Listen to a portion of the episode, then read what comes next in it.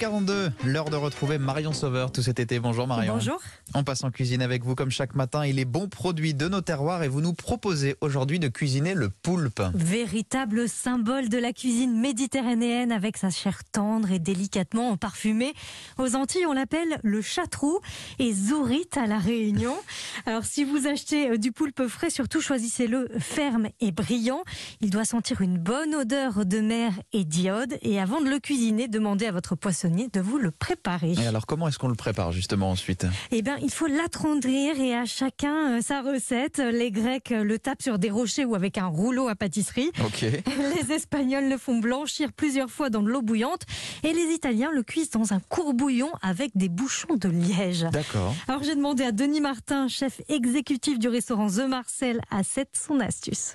Un poulpe, quand on l'achète frais, euh, si on le cuit de suite, il va être dur, il va être trop caoutchouc, trop ferme, et c'est pas bon. Donc en fait, pour casser la fibre du poulpe, l'astuce principale, et avant même de commencer à cuire le poulpe, c'est de le congeler. Et on le décongèle. Et à ce moment-là, on peut commencer une cuisson à l'étouffer en cocotte ou au courbouillon ou au four, par exemple, au rôti aussi. On note l'astuce, congelé, euh, décongelé. Comment est-ce que vous, vous le cuisinez Marion? Eh bien, en salade, c'est parfait pour cet été avec des petites pommes de terre. Alors, une fois qu'on a euh, ce poulpe cuit au courbouillon, on le laisse s'égoutter.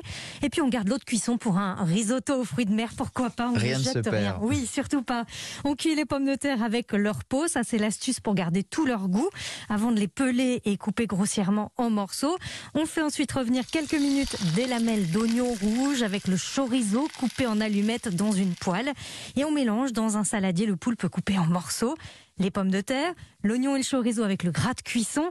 On arrose de jus de, cuisson, de, jus de citron pardon, et d'huile d'olive, un peu de piment d'Espelette et c'est prêt. Et alors où est-ce que vous nous conseillez d'aller en manger, tiens, du poulpe cet été? On reste à 7, à la capitale française du poulpe, au restaurant The Marcel.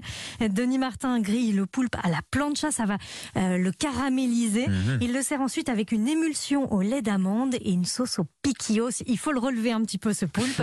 et une deuxième adresse à Paris, au restaurant israélien étoilé Chabour. C'est le chef Asaf Granit qui propose notamment un poulpe grillé sauce harissa. Merci beaucoup Marion Sauveur. La recette et les références de tout cela sur europe1.fr et